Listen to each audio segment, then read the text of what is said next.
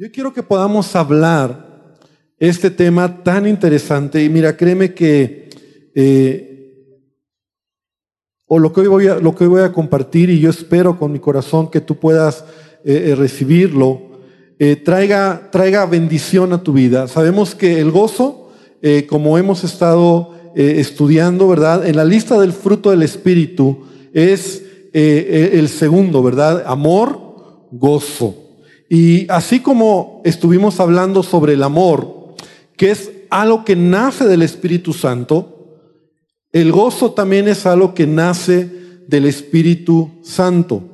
Y yo quiero decirte que hay una gran diferencia entre lo que es y, quiero ya eh, eh, iniciar este, este tema, pero antes vamos a hacer una oración. ¿Por qué no oramos? Cierra ahí, ahí donde estás, cierra tus ojos y vamos a orar. Y vamos a pedir a Dios que Él bendiga esta palabra. Amén. Señor, te damos gracias porque tú estás aquí. Gracias porque tu presencia está con nosotros y yo te ruego que tú bendigas hoy esta palabra que, que pueda caer, Señor, en cada corazón, en un corazón fértil, en tierra fértil, en un corazón receptivo podamos entender, Señor, que tú deseas, Señor, formar carácter en nuestra vida. Y uno de los rasgos de un cristiano, de un creyente, es el gozo. Y el gozo, Señor, va más allá de un momento, va más allá de, de algo emocional, es algo espiritual. Y es algo que debe de marcar o debe de reflejarse en nuestra vida diaria, como fruto del Espíritu Santo, como personas que somos, Señor, pero nos has llamado para ser espirituales. Te pido que me ayudes a compartir esto y que lo que has hablado a mi corazón, Señor, pueda transmitirlo de la mejor manera. En el nombre de Jesús, amén y amén. Entonces, el gozo es diferente a la felicidad. Y quiero decirlo de esta manera porque hay una gran diferencia entre lo que es el gozo y la felicidad. La felicidad es una respuesta emocional, ¿verdad? Es un estado del alma, sentimientos, por lo tanto, ¿verdad? Nosotros podemos entender que por ser un estado, una respuesta de nuestras emociones, es pasajero. La realidad es que la felicidad es de esta manera. Las condiciones externas en tu vida deben de ser favorables, deben de ser como tú quisieras, ¿verdad? Para sentirte feliz. Eso, eso es la felicidad en el ser humano. De ahí que la gente busca la felicidad, ¿verdad? Incluso hay una película que se llama En busca de la felicidad. De tal manera que la idea es esta, y así sucede, todo lo que está a tu alrededor debe de ser favorable para que seas feliz. Si lo que está externamente o lo que está a tu alrededor no es como tú quieres, entonces lo más probable es que tú no vas a ser feliz. Por ejemplo, ¿verdad? Vamos a pensar qué es lo que puede hacerte feliz en algún momento. ¿Qué te puede hacer feliz? A ver, hablando acerca de, de nuestra vida diaria. ¿Qué te hace feliz? ¿Eh? Por ejemplo, un día de quincena. ¿Cuántos son felices los días de quincena? ¿O no? ¿O no? No me digan, ¿verdad? ¿Qué te hace feliz? ¿Que tengas a tus hijos en casa? ¿Algún momento donde a lo mejor eh, tengas algún, en tu negocio, cierres algún trato, ¿verdad? ¿No te hace feliz eso? ¿Verdad? Dices, ah, ese, ese negocio o ese trato se, se cerró, ¿verdad? ¿Recuerdas cuando estudiabas, o a lo mejor algunos están estudiando, que exentes una materia? ¿No te hace feliz eso? O sea, hay, y si te das cuenta, son circunstancias externas que tienen que estar alineadas en tu vida para que seas feliz. De otra manera, o sea, o, decirlo de otra manera, eh, como tú puedes ver en estos muñequitos que, que estas eh, caritas que puse, la felicidad es que lo externo tiene que estar como quieres para que entonces internamente tú expreses una emoción, tú expreses una, un placer. Ahora, no es malo, porque Dios nos creó con emociones, con sentimientos. Pero si tú basas tu vida de esa manera y como normalmente nosotros así caminamos, entonces hay cosas que van a producir en nuestra vida cierta felicidad. Ahora, si eso no sucede, tal vez no eres feliz. Si alguna situación no es como tú quieres, si alguna circunstancia a tu alrededor no se alinea como tú esperas, entonces esa felicidad puede ser que no suceda, no haya en tu vida. ¿Cuál es el problema de esto? La realidad es que eh, muchas veces es una situación en nuestra vida emocional. La felicidad, yo diría, que es algo que viene a nuestra vida por momentos, por lo tanto es inestable. Es inestable. Segundo lugar, porque está en tu alma, en tus emociones. Y la Biblia nos enseña que engañoso es el corazón. Entonces, nosotros no podemos basar nuestra vida solamente en las cosas externas, pero así es. Si tú eres, si tú tienes momentos de felicidad, seguramente es porque aquello se alinea con lo que te gusta, ¿verdad? Y dices, ay, soy muy feliz porque al lado mío está esa persona que amo con todo mi corazón. ¿Te acuerdas cuando eras joven y tenías al lado tuyo a esa, a esa dama, ¿verdad? Y eres feliz. ¿Y qué pasa cuando ya se va a su casa? Ya no eres tan feliz. Tienes dinero, eres feliz.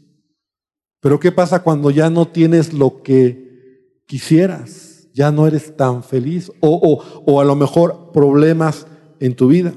Entonces, yo creo que eso es algo que debemos de entender. Porque aún en nuestra vida como cristianos, como creyentes, también a veces nosotros podemos manejarnos así, o sea, cristianos emocionales. O sea, y, por ejemplo, hace rato estuvimos adorando al Señor y, y, yo espero que aún los cantos decían acerca del gozo, ¿verdad? Pero un cristiano emocional es aquel que solamente al momento, ¿verdad? Al momento eh, se emociona y llora y tiembla y, y hace todo, pero cuando sale de aquí, su vida sigue siendo igual de triste que siempre. Y están así como, como en una montaña rusa. A ratos están contentos, alegres con Dios, realizados, ¿verdad? Vienen a la iglesia o, están en algún ambiente espiritual padre, pero cuando ya regresan a casa están mal. O sea, son creyentes almáticos. Entonces, la felicidad, la característica que nosotros podemos ver aquí, ¿verdad? Es que lo externo debe de estar alineado con lo que tú quieres para que entonces exista felicidad en tu vida. Si lo externo no se alinea con lo que tú esperas o con lo que tú quieres, va a haber conflicto dentro de ti. Pero el gozo, el gozo no es del alma. Por eso decimos que el gozo es un fruto de qué? ¿De qué? Del Espíritu Santo. Entonces, no depende de las circunstancias externas. Ahora, esto es muy interesante y por favor, yo te pido que tú puedas estar conmigo en esto que quiero compartir o explicar. Porque el gozo es algo que nace de adentro hacia afuera. La felicidad es lo externo que, que, está en tu exterior, tus circunstancias externas, entonces te produce felicidad.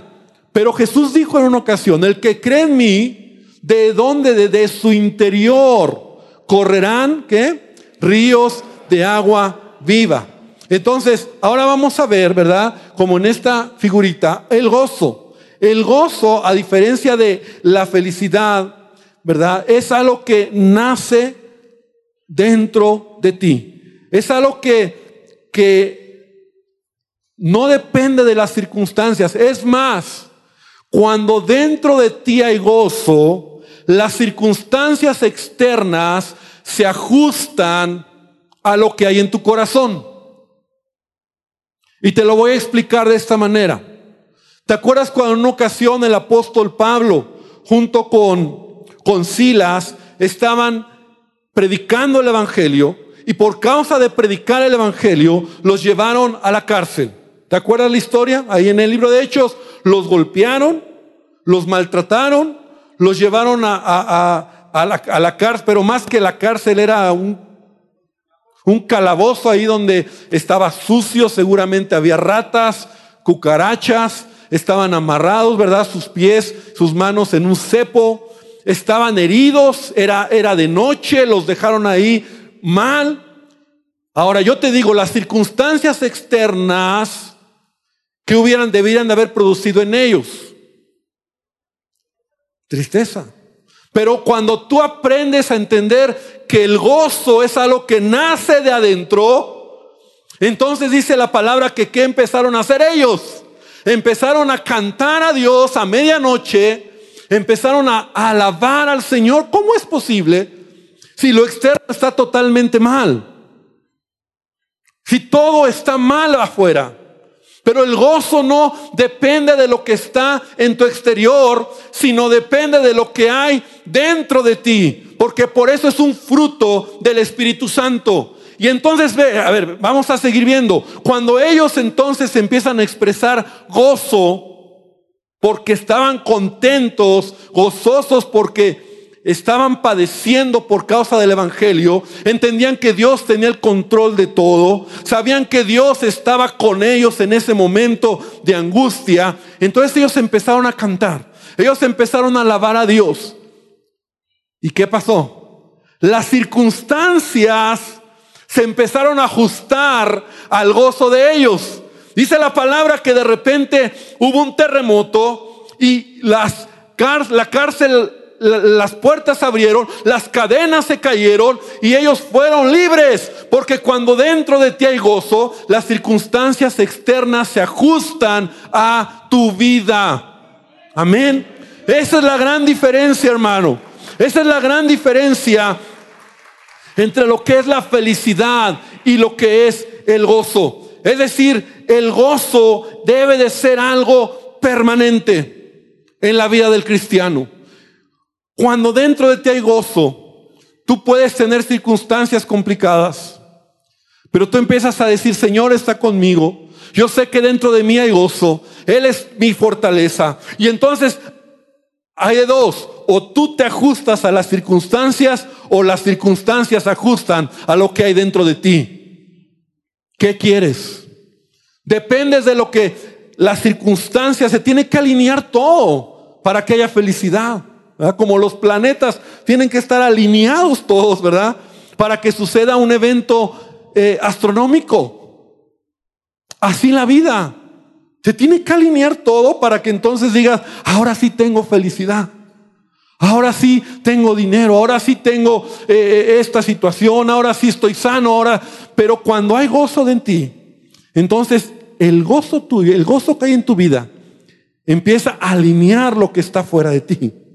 Aunque lo que está en tu exterior a veces no es como tú lo estás esperando. Por eso, entonces, en conclusión de esto que estamos aquí hablando, nosotros entendemos que la felicidad es un estado de ánimo, pero el gozo es un estilo de vida. El gozo es un estilo de vida en el creyente. Y por eso, Primera Tesalonicenses, capítulo 5, versículo 16, ¿qué es lo que dice? Estad siempre gozosos. Repítelo conmigo. Estad siempre y cuando, ¿verdad? Todo esté bien. Así lo dice la Biblia.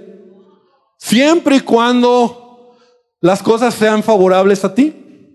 Siempre y cuando te guste o, o si no tienes problemas o no te hagan enojar. No.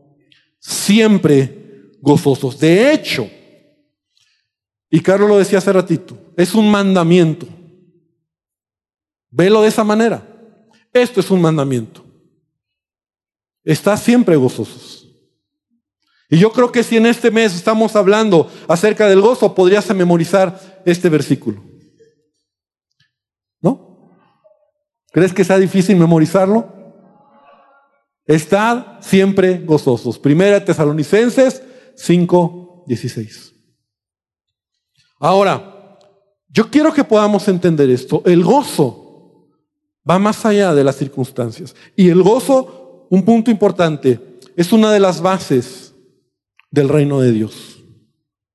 Es una de las bases del reino de Dios. Y ven conmigo otra escritura. Y ahora sí, si me ayudan por favor a poner la escritura, eh, quitando estas figuritas que he puesto, que está en Romanos capítulo 14, versículo número 17. Pero sí pudimos captar un poquito la diferencia entre la felicidad y el gozo, ¿verdad? Felicidad es lo que es externo, lo que a mis circunstancias están favorables, estoy feliz. Y no es malo, hermano, no es malo, porque Dios nos creó con esas emociones. El problema es que tú dependas de eso en tu vida. El gozo es, más, es algo más profundo y es del Espíritu y crece en tu vida como algo, como un fruto. Entonces, Romanos 14, 17, mira lo que dice este pasaje. Muy interesante lo que dice, porque el reino de Dios, no es comida ni bebida, sino justicia, paz y gozo en el Espíritu Santo. Ese es el reino de Dios. El reino de Dios es justicia, paz y gozo en el Espíritu Santo. O sea, uno de los fundamentos que sostienen el reino de Dios y la vida de todo cristiano debería de ser ¿qué? El gozo. El gozo. El reino de Dios no es no, no son cosas eh, como comida o bebida, como reglamentos o reglas. Es de, Pablo está diciendo en ese contexto, ¿verdad? No son reglas que, que vas a comer o que tienes que tomar o que, que esto, que aquello. Para... No, no, el reino de Dios consiste en justicia, paz y gozo. Él nos ha justificado. Él nos ha dado paz. Y ahora quiere que tengas gozo. Amén. Así es. Justicia, Él te ha justificado. ¿Cuántos hemos sido justificados? La justicia de Dios ha sido derramada sobre Jesucristo. Él ha pagado, ¿verdad? Nuestro, nuestros errores, nuestros pecados. Y entonces ahora Él nos ha justificado, te ha dado paz, pero también quiere que tengas gozo en tu vida. Por esa razón, nosotros debemos de estar gozosos como cristianos. A ver, dale una sonrisa al que está al lado tuyo y dile, gózate. Hemos heredado una tradición, hemos heredado una tradición religiosa que la vida cristiana tiene que ser triste, de sufrimiento. Ay, pastores, que a mí me va tan mal y bien. Y, creemos que eso es ser espiritual. Creemos que eso es ser, eso es ser, estar pasando, ¿verdad? Como que, ay, pastores, que si y, hemos heredado eso. la vida, la, herencia que traemos es en, un fundamento no de gozo. Mira, cuando tú entras a una iglesia, a una catedral, todo callado. Todo silencio. La gente que está ahí como que está seria. No hables, no te rías, no, no expreses. Pero eso no dice la Biblia. El reino de Dios es gozo. Amén. El reino de Dios, un hijo de Dios debe de estar gozoso. Debe de haber alegría. Debemos de estar alegres en nuestra vida. Y mira, no te lo digo únicamente dentro de la iglesia, sino en, en nuestra vida diaria. Ahora sí voy a pisar callos. ¿Cómo estás en tu casa? ¿Eres un cristiano? ¿Eres una persona alegre? ¿O eres de los que cuando llegan todos se echan a correr porque ya llegó el Grinch, ¿no? Ya llegó el, enojón. Ya llegó el malo, ya llegó el, el que todo el tiempo está. Debe de haber gozo. Porque es un fruto del Espíritu. Y el gozo no depende de las circunstancias externas. Así que aunque las cosas no estén tan bien en casa, yo estoy gozoso. Amén.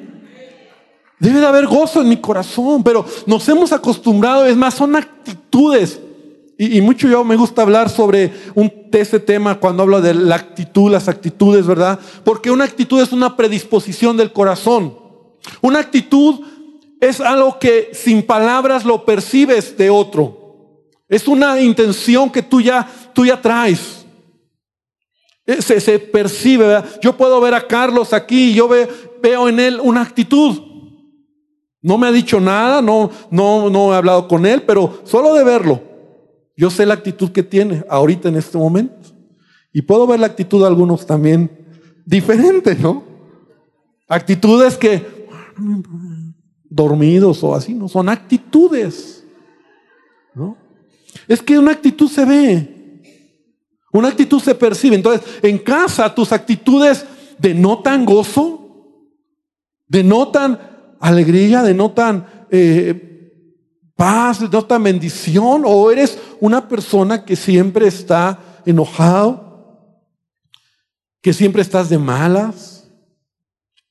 Es que así soy yo, pastor, no, hermano. Por eso este mes vamos a hablar, porque el fruto del Espíritu se desarrolla en tu vida. El gozo del Señor. El gozo del Señor. Ahora, ¿Cuántos han escuchado ese pasaje? ¿Sí lo alcanzas a leer? El gozo del Señor es mi fortaleza. ¿Cuántos? ¿Quién sabe en dónde está en la Biblia? bueno, está en la Biblia, pero ¿en dónde? ¿En qué? ¿En, qué?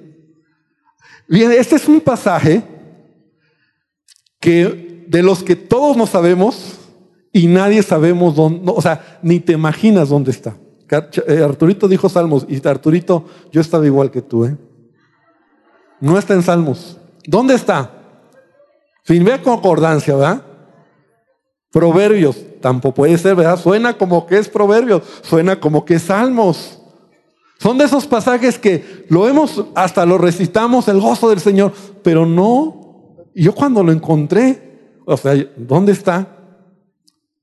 y voy a llevarte a donde se encuentra. ¿Sabes dónde está?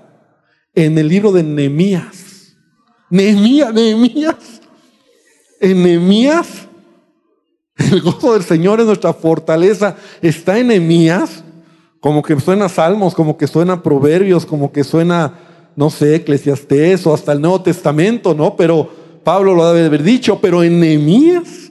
¿Sí? Entonces vamos, vamos a verlo. Abre tu Biblia. Nehemías capítulo 8, Versículo número 10. Y, esto es muy interesante también. Muy interesante lo que hoy quiero avanzar en, en hablando acerca del gozo.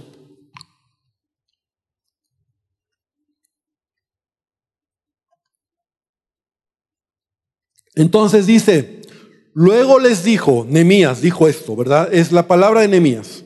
Id, comed grosuras bebed vino dulce y enviad porciones a los que no tienen nada preparado, porque día santo es a nuestro Señor. No os entristezcáis, porque el gozo de Jehová es vuestra fuerza. Otra versión dice, el gozo del Señor es su fortaleza. Ahora, escucha bien lo que voy a decir. El contexto de Nehemías. Recordemos que Años atrás, los babilonios habían arrasado con, Jerusalén.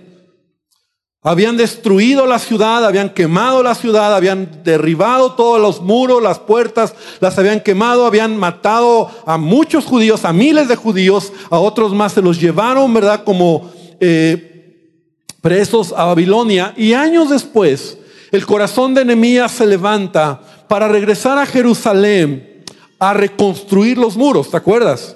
Entonces Nehemías eh, tiene gracia con el rey, entonces eh, regresa a Jerusalén y empieza a trabajar con todos los judíos que vivían ahí.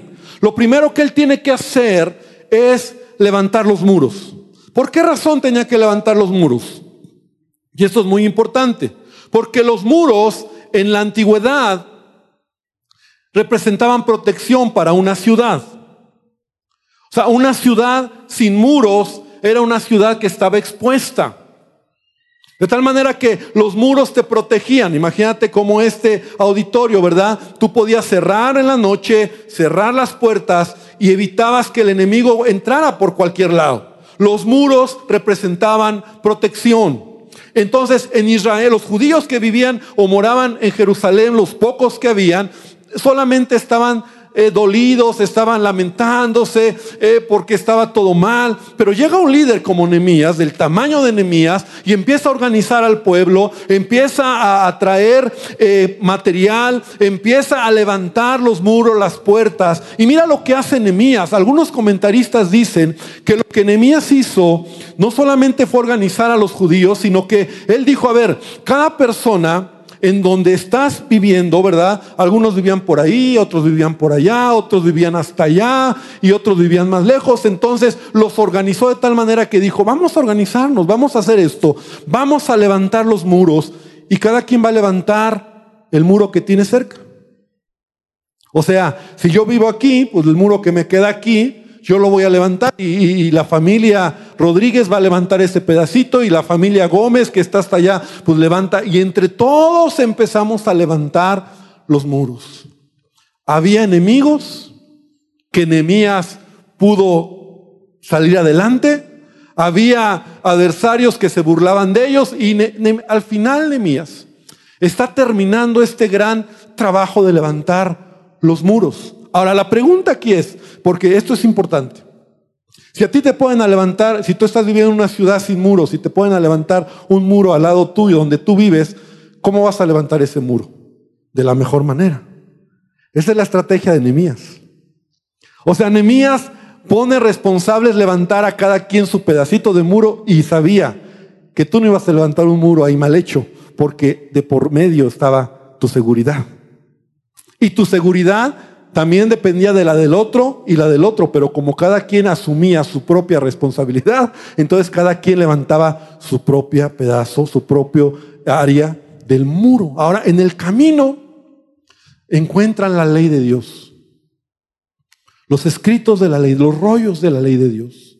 Y entonces hay un día donde Nehemías convoca a todo el pueblo para leer la ley de Dios. Es más, ahí mismo, capítulo 8, y, no lo leas aquí, léelo en tu casa, Esdras mismo, Esdras, el, el, que es el libro de Esdras, ¿verdad? Es el que se levanta para empezar a leer la ley de Dios. Y dice que desde la mañana todos los judíos llegaron y estaban de pie.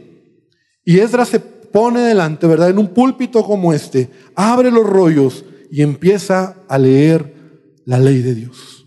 Y todos los judíos, que por años habían perdido todo y que no había esperanza, empiezan a oír la ley. Y mira, si algo los judíos llegan a tener es ese nacionalismo, ¿verdad? Esa, esa, ese corazón hacia Dios y hacia, y hacia su pueblo y lo que ellos son, la identidad. Y dice la escritura que cuando empezó Esdras a leer la ley, todos empezaron a, a, llorar y se postraron delante de Dios y le pidieron perdón a Dios. Y, y fue un momento así bien bien impresionante de, quebranto, de, de, gratitud, de alegría. Ya casi estaban terminando los muros. Eh, eh, eh, Dios está con ellos. Entonces empezaron a llorar, empezaron a, a, darle gracias al Señor. Y es entonces donde aparece este versículo. Porque entonces dice, que el pueblo estaba llorando, el pueblo estaba eh, contento, ¿verdad? No era, no era eh, un, no era llanto de tristeza, sino de alegría, a lo mejor de tristeza por los que habían perdido, ¿verdad? Familiares que habían muerto, los habían matado, todo ahí revuelto dentro de ellas. Y entonces de repente Nehemías se levanta. Y les dice, entonces, es ahí donde Nehemías les dice, no os entristezcáis. Hoy es un día santo de nuestro Dios. No os entristezcáis. Entonces ahí les dice, porque el gozo de Jehová es vuestra fuerza. El gozo de Jehová es vuestra fortaleza. O esta palabra fuerza es una palabra hebrea que es maos, que significa lugar fortificado o fortaleza. Entonces, Esta es la enseñanza. ¿Por qué está aquí este pasaje, Enemías? Porque la enseñanza es esta. Nehemías les quiere dar una enseñanza y la enseñanza para ti es esta iglesia. Un muro te va a dar protección. Un muro te va a cuidar de los enemigos externos. Pero un muro en tu corazón que te va a librar de enemigos externos es el gozo del Señor. Quieres levantar un muro dentro de tu corazón que evite que entren enemigos externos. Quieres evitar en tu corazón enemigos que entren a destruirte, que entren a, robar lo que Dios ha plantado. Quieres evitar que esos enemigos entren a tu corazón. Levanta muros, levanta fortaleza. ¿Y cuál es la fortaleza? El gozo del Señor en tu vida. El gozo del Señor es la fortaleza que va a evitar que entren a tu vida enemigos. Ese es el contexto de esta enseñanza. Por esa razón, Nemías les está diciendo, más que un muro físico, lo que yo les quiero decir es, no es momento de entristecerse, no es momento de llorar, es momento de entender que tienen que levantar también un muro en su corazón. Y ese muro es el gozo del Señor. En otras palabras, el gozo será tu defensa, será ese escudo protector en tu vida. ¿Contra qué, pastor? Y solamente quiero mencionar un solo punto y con esto concluir. ¿Contra qué vas a, si tú no levantas ese muro dentro de tu corazón, qué enemigos van a venir a ti? Y lo que te quiero decir es lo siguiente. ¿Sabes que lo opuesto al gozo es el enojo, la amargura, el mal genio,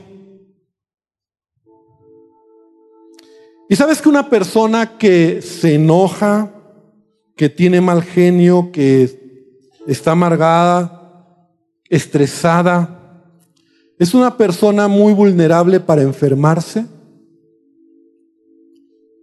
Médicamente te voy a decir, cuando una persona se enoja, baja las defensas de su cuerpo, genera adrenalina y cortisol, es todo esto, ¿verdad? La adrenalina y el cortisol se redirige a tu flujo sanguíneo, a tu estómago, a tus intestinos, de tal manera que toda tu presión sanguínea se eleva, tus músculos, la respiración se altera, tu ritmo cardíaco se acelera, las pupilas se dilatan y un enojo aún afecta el corazón.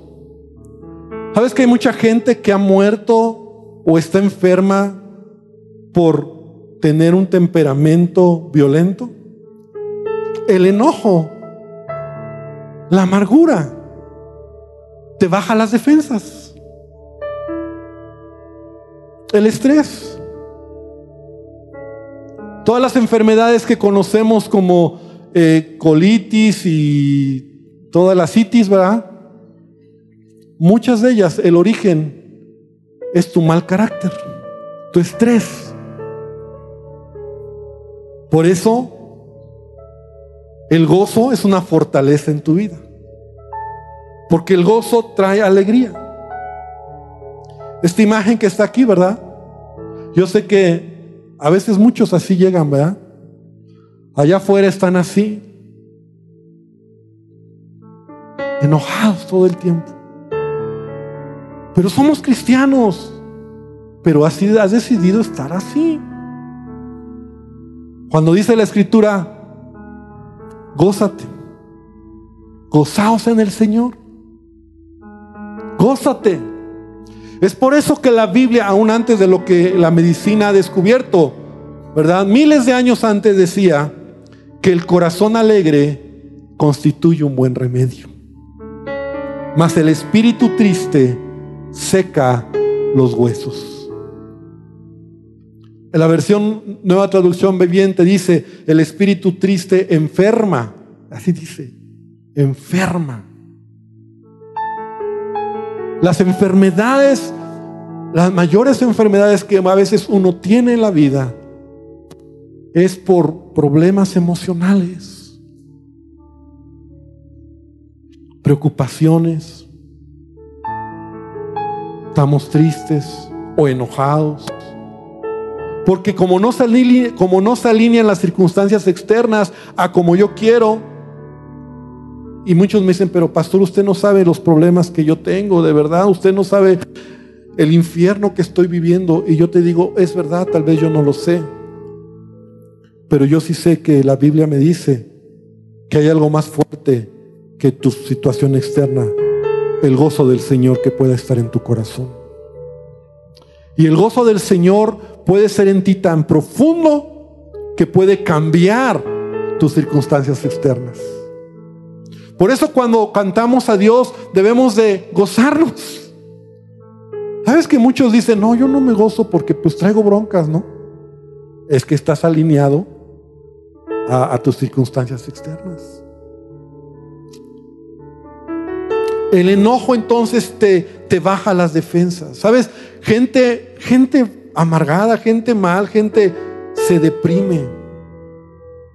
La depresión, eh, eh, en muchos casos, ¿verdad? Sé que hay casos muy, muy puntuales que pueden ser médicos, situaciones de, situaciones eh, químicas del cerebro, pero en la mayoría de los casos la depresión es producto de la falta de gozo. Hay tristeza. Y la falta de, y la falta de, gozo en tu vida te aísla. Porque el enojo te hace estar solo. Te aísla, te amarga. Y te voy a decir algo, hermano. Si no hay gozo en tu vida, ya perdiste la batalla. Por eso Nemías está diciendo, el gozo del Señor es una fuerza, fortaleza que te va a librar. La primera que estamos viendo hoy, vamos a continuar después, de enfermedades. La falta de gozo hace que tengas una derrota anticipada. O sea, la falta de gozo ya está anticipando en tu vida derrota. Y muchos, tristemente, no quieren cambiar. ¿Qué te cuesta sonreír? ¿Qué te cuesta estar alegre? ¿Qué te cuesta tener gozo? ¿Qué te cuesta empezar a desarrollar este fruto en tu vida? Porque es un fruto del Espíritu que nace de adentro y se, exterioriza. No depende de lo que mis circunstancias me dictan. Yo voy a alabar a Dios, aunque las cosas no estén como yo quiero. Yo voy a orar, yo voy a buscarla a Él, aunque las cosas no están como yo quiero. Voy a estar contento en casa aunque las cosas no estén como quiero. Ese gozo empieza a generar en ti paz. Y para empezar, empieza a generar en tu vida salud. Salud física. Salud física. Por eso Dios es tan, tan sabio. Y por eso en su palabra nos dice que el espíritu triste seca o enferma los huesos. Pero el corazón alegre constituye un buen remedio. Esto está en Proverbios 17, 22, si estás anotando. Así que esta mañana yo quiero invitarte a que te pongas de pie.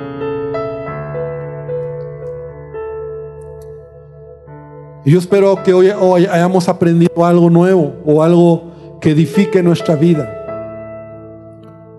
Gozaos en el Señor. Primera Tesalonicenses 5, 16 que dice, estad siempre gozosos. Siempre. No si las cosas, no si entonces, siempre. Siempre gozosos. Porque el gozo del Señor levanta murallas en tu vida. El gozo del Señor hace que los enemigos entren a ti. Y vamos a seguir viendo qué otros enemigos hay. Porque hay otros enemigos que pueden filtrarse cuando no hay gozo en tu vida. primer enemigo es la enfermedad. Una actitud débil, una actitud mala, una actitud de, de. Cierra tus ojos y vamos a orar. Señor, gracias porque has enviado a tu Espíritu Santo. No nos has dejado solos. Que no solamente nos has perdonado.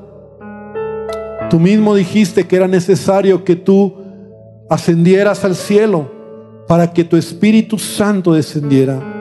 Que está en nosotros y quiere desarrollar carácter en nuestra vida. Ser espiritual es tener fruto.